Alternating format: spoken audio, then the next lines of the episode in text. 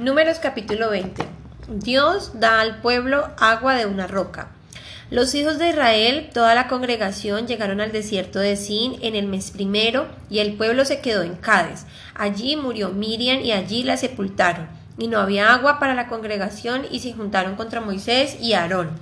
El pueblo contendió con Moisés y le habló diciendo, Ojalá hubiéramos perecido cuando nuestros hermanos murieron delante del Señor, porque pues has traído al pueblo del Señor a este desierto para que nosotros y nuestros animales muramos aquí? ¿Y por qué nos hiciste subir de Egipto para traernos a este miserable lugar? No es lugar de cementeras, ni de higueras, ni de viñas, ni de granados, ni aún hay agua para beber. Entonces Moisés y Aarón fueron delante de la asamblea a la puerta de la tienda de reunión y se postraron sobre sus rostros y se les apareció la gloria del Señor. Y habló el Señor a Moisés diciendo, Toma la vara y reúne a la congregación tú y tu hermano Aarón y hablad a la peña a la vista de ellos para que la peña dé su agua. Así sacarás para ellos agua de la peña y beban la congregación y sus animales. Tomó Moisés la vara de la presencia del Señor tal como él se lo había ordenado. Y Moisés y Aarón reunieron al pueblo ante la peña y él les dijo, Oíd ahora, rebeldes, sacaremos agua de esta peña para nosotros.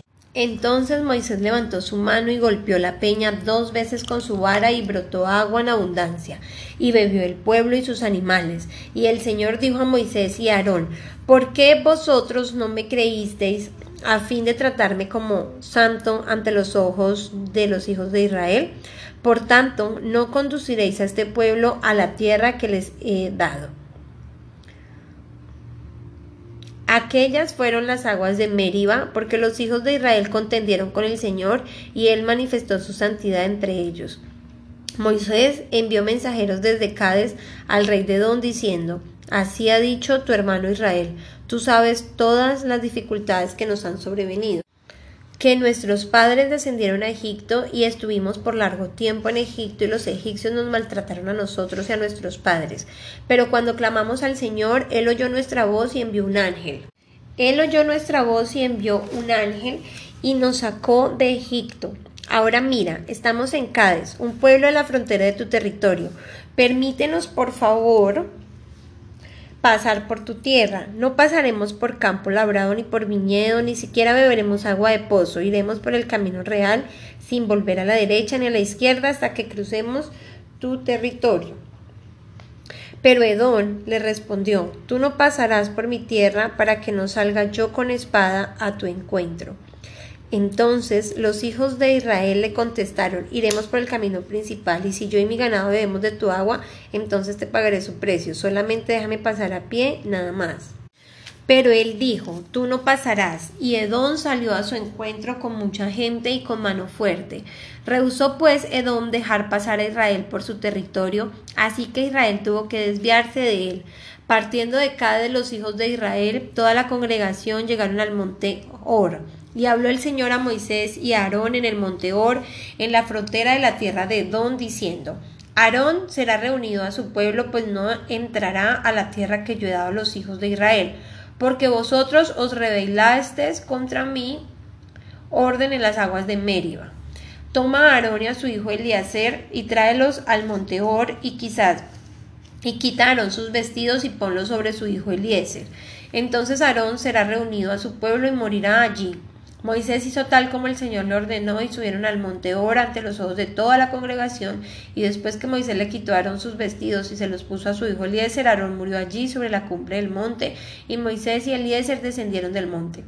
Cuando toda la congregación vio que Aarón había muerto, toda la casa de Israel lloró a Aarón por treinta días. Capítulo 21 del libro de Números. Conquista de Arad.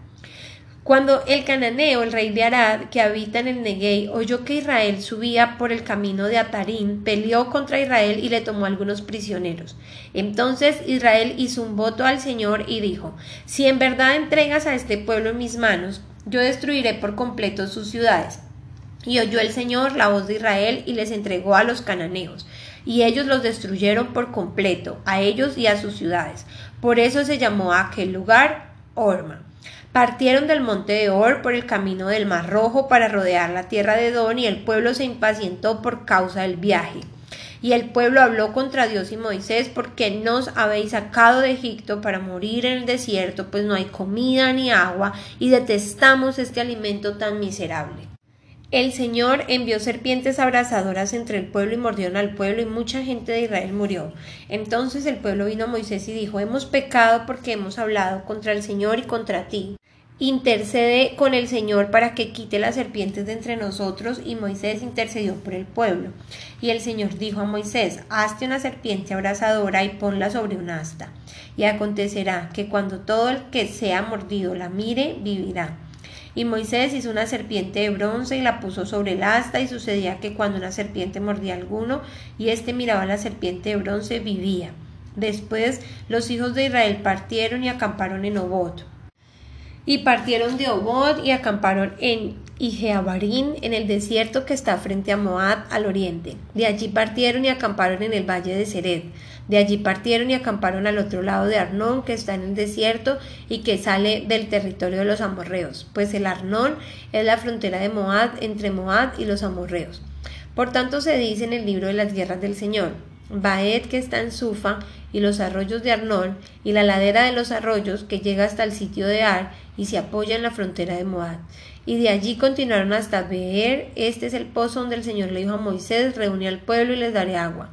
Entonces cantó Israel este cántico. Salta, oh pozo, a él cantad, el pozo que cavaron los jefes de los nobles del pueblo hicieron, con el centro y con su básculo, y desde el desierto fueron a Matana y de Matana a Natanael, y de Natanael a Bamot, y de Bamot al valle que está en la tierra de Moab, en la cumbre del Pisga que da al desierto. Entonces Israel envió mensajeros a Sebón, rey de los amorreos, diciendo, déjame pasar por tu tierra. No nos desviaremos ni por campos ni por viñedos, ni beberemos agua de pozo. Iremos por el camino real hasta que hayamos cruzado tus fronteras. Pero Seón no permitió a Israel pasar por su territorio y se reunió Seón a todo su pueblo y salió al encuentro de Israel en el desierto y llegó a Haza y peleó contra Israel.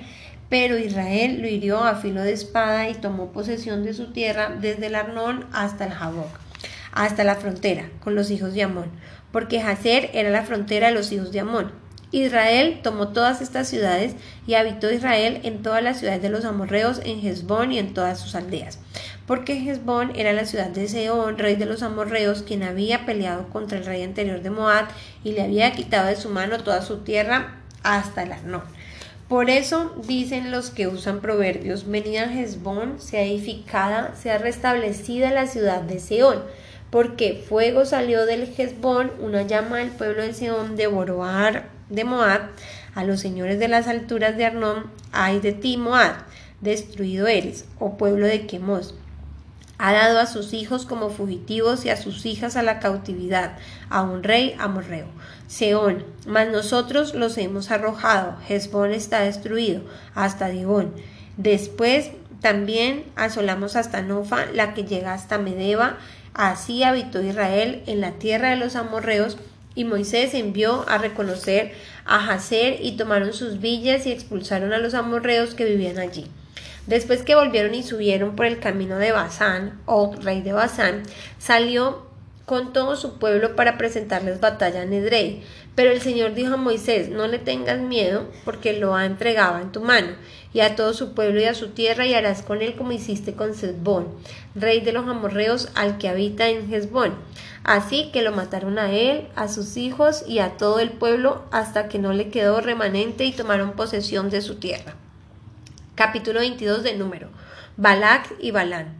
Después partieron los hijos de Israel y acamparon en las llanuras de Moab, al otro lado del Jordán, frente a Jericó. Y Balac, hijo de Zippor, vio todo lo que Israel había hecho a los amorreos. Entonces Moab tuvo temor a causa del pueblo, porque eran muchos, y Moab tuvo miedo ante los hijos de Israel. Y Moab dijo a los ancianos de Medián, Esta multitud lamerá todo lo que hay en nuestro derredor, como el buey lame la hierba del campo. Y en aquel tiempo Balac, hijo de Zippor, era rey de Moab, y envió mensajeros a Balaán, hijo de Beor, en Petor, que está cerca del río, en la tierra de los hijos de su pueblo, para llamarle diciendo, mira, un pueblo salió de Egipto y he aquí cubren la faz de la tierra y habitan frente a mí. Ven ahora, te ruego, y maldíceme a este pueblo, porque es demasiado poderoso para mí. Quizás pueda derrotarlos y echarlos fuera de la tierra. Porque yo sé que a quien tú bendices es bendecido y a quien tú maldices es maldecido. Y los ancianos de Moab y los ancianos de Medián fueron con el precio de la adivinación en la mano y llegaron a Balaán y le repitieron las palabras de Balac. Y él les dijo, pasad la noche aquí y yo os traeré palabras según lo que el Señor me diga. Y los jefes de Moab se quedaron con Balaán. Entonces Dios vino a Balaán y le dijo, ¿quiénes son estos hombres que están contigo? Y Balaán dijo a Dios, Balac, hijo de Zippor, rey de Moab, me ha enviado un mensaje. Mira, el pueblo que salió de Egipto cubre la faz de la tierra. Ven ahora, maldícelos, quizás yo pueda pelear contra ellos y expulsarlos. Y Dios dijo a Balán, no vayas con ellos, no maldecirás al pueblo porque es bendito. Balán se levantó de mañana y dijo a los jefes de Balac, volved a vuestra tierra, porque el Señor ha rehusado dejarme ir con vosotros. Y los jefes de Moab se levantaron y volvieron a Balac y le dijeron, Balaán rehusó venir con nosotros. Entonces Balac envió jefes otra vez más numerosos y más distinguidos que los anteriores, y fueron a Balaán y le dijeron, Así dice Balac, hijo de Zippor, te ruego que no rehuses venir a mí, porque en verdad te honraré en gran manera. Y haré cualquier cosa que me digas. Ven pues, te ruego, y maldíceme a este pueblo. Y Balaán respondió y dijo a los siervos de Balac, aunque Balac me diera su casa llena de plata y oro, yo no podría traspasar el mandamiento del Señor mi Dios para hacer ni poco ni mucho. Pero os ruego que permanezquéis aquí también esta noche y sabré qué más me dice el Señor. Y Dios vino a Balán de noche y le dijo, si los hombres han venido a llamarte, levántate y ve con ellos, pero solo dirás la palabra que yo te hable. Y Balán se levantó muy de mañana, aparejó su asna y se fue con los jefes de Moab. Pero Dios se airó porque él iba. Y el ángel del Señor se puso en el camino como un adversario contra él, y Balán iba montado sobre su asna y sus dos sirvientes con él. Cuando el asna vio el ángel del Señor de pie en el camino, con la espada desenvainada en la mano, el asna se salió del camino y se fue por medio del campo. Pero Balaán golpeó el asna para hacerla volver al camino. Entonces el ángel del Señor se puso en una senda estrecha de los viñedos con una pared a un lado y otra pared al otro lado. Al ver el asna, al ángel del Señor se pegó contra la pared y presionó el pie de Balaán contra la pared, entonces él la golpeó otra vez. Y el asna del Señor se fue más lejos y se puso en un sitio estrecho donde no había manera de volverse ni a la derecha ni a la izquierda. Y viendo el asna, el ángel del Señor se echó debajo de Balán y Balán se enojó y golpeó el asna con un palo. Entonces el Señor abrió la boca del asna, la cual dijo a Balán, ¿qué te he hecho yo que me has golpeado estas tres veces? Y Balán respondió al asna, ¿por qué te has burlado de mí? Ojalá tuviera una espada en mi mano, que ahora mismo te mataba. Y el asna dijo a Balán, ¿no soy yo tu asna, y sobre mí has cargado toda tu vida hasta hoy? ¿Has tenido la costumbre de portarme así contigo? Y él dijo, no. Entonces el Señor abrió los ojos de Balaán y él vio al ángel del Señor al pie del camino, con la espada desenvainada en su mano, e inclinándose se postró rostro en tierra. Y el ángel del Señor le dijo, ¿por qué has golpeado a tu asna estas tres veces? Mira, yo he salido como adversario porque tu camino me era contrario. Pero el asna me vio y se apartó de mí estas tres veces. Si no se hubiera apartado de mí, ciertamente yo te hubiera matado ahora mismo y a ella la hubiera dejado vivir. Y Balaam dijo al ángel del Señor, he pecado, pues no sabía que tú estabas en el camino para enfrentarme a mí, pero ahora si te desagrada me volveré. El ángel del Señor respondió a Balaam, ve con los hombres, pero hablarás solo la palabra que yo te diga. Y Balaam se fue con los jefes de Balac. Al oír Balac a Balaam que Balaam se acercaba, salió a recibirlo en una ciudad de Moab que estaba sobre la frontera de Arnón, al extremo de la frontera. Entonces Balán dijo a Balán, no envié a llamarte con urgencia porque no viniste a mí, ¿acaso no soy capaz de honrarte? Balán respondió a Balac, mira, ahora he venido a ti. ¿Hay algo acaso que pueda decir? La palabra que Dios ponga en mi boca, esa diré. Balán fue con Balac y llegaron a Kiarat Usod. Y Balac sacrificó bueyes y ovejas y envió algunos a Balán y a los jefes que estaban con él. Y sucedió que a la mañana siguiente Balac tomó a Balán y lo hizo subir a los lugares altos de Baal, y desde allí vio un extremo del pueblo. Evangelio de San Marcos capítulo 15 del verso 21 al 47. Y obligaron a uno que pasaba y que venía del campo, Simón de Sirene, el padre de Alejandro y Rufo, a que llevara la cruz de Jesús. Lo llevaron al lugar llamado Gólgota, que traducido significa lugar de la calavera, y trataron de darle vino mezclado con mirra, pero él no lo tomó. Cuando le crucificaron, se repartieron sus vestidos echando suerte sobre ellos para decidir lo que cada uno tomaría. Era la hora tercera cuando le crucificaron y la inscripción de la acusación contra él decía el rey de los judíos.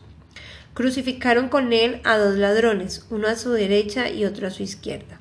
Y se cumplió la escritura que dice, y con los transgresores fue contado. Y los que pasaban le injuriaban meneando la cabeza y diciendo, Va, tú que destruyes el templo y en tres días lo reedificas, sálvate a ti mismo, desciende de la cruz. De igual manera, también los principales sacerdotes, juntos con los escribas, burlándose de él entre ellos, decían a otros, salvó a sí mismo, no puede salvarse. A otros salvó, a sí mismo no puede salvarse. Que este Cristo, el Rey de Israel, descienda ahora de la cruz, para que veamos y creamos. Y los que estaban crucificados con él también le insultaban. Cuando llegó la hora sexta hubo oscuridad sobre toda la tierra hasta la hora novena. Y a la hora novena Jesús exclamó con fuerte voz, Eloí, Eloí, lema sabachthani, que traducido significa, Dios mío, Dios mío, ¿por qué me has abandonado? Algunos de los que estaban allí al oírlo decían, mirad, a Elías llama. Entonces uno corrió y empapó una esponja de vinagre y poniéndola en una caña le dio a beber diciendo, dejad, veamos si Elías viene a bajarle. Y Jesús, dando un fuerte grito, expiró. Y el velo del templo se rascó en dos, de arriba a abajo. Viendo el centurión que estaba frente a él, la manera en que expiró, dijo, en verdad este hombre era hijo de Dios. Habría también unas mujeres mirando de lejos, entre las que estaban María Magdalena, María la madre de Jacobo el menor y de José y Salomé, los cuales cuando Jesús estaba en Galilea le seguían y le servían. Había muchas otras que habían subido con él a Jerusalén. Ya al atardecer, como en el día de la preparación, es decir, la víspera del día de reposo, vino José de Arimatea, miembro prominente del concilio, que también esperaba el reino de Dios, y llenándose de valor, entró a donde estaba Pilato y le pidió el cuerpo de Jesús. Pilato se sorprendió de que ya hubiera muerto, y llamando al centurión le preguntó si ya estaba muerto, y comprobando esto por medio del centurión, le concedió el cuerpo a José, quien compró un lienzo de lino y bajándole de la cruz le envolvió en el lienzo de lino y lo puso en el sepulcro que había sido excavado en la roca, e hizo rodar una piedra a la entrada del sepulcro y María Magdalena y María, la madre de José, miraban para saber dónde le ponía.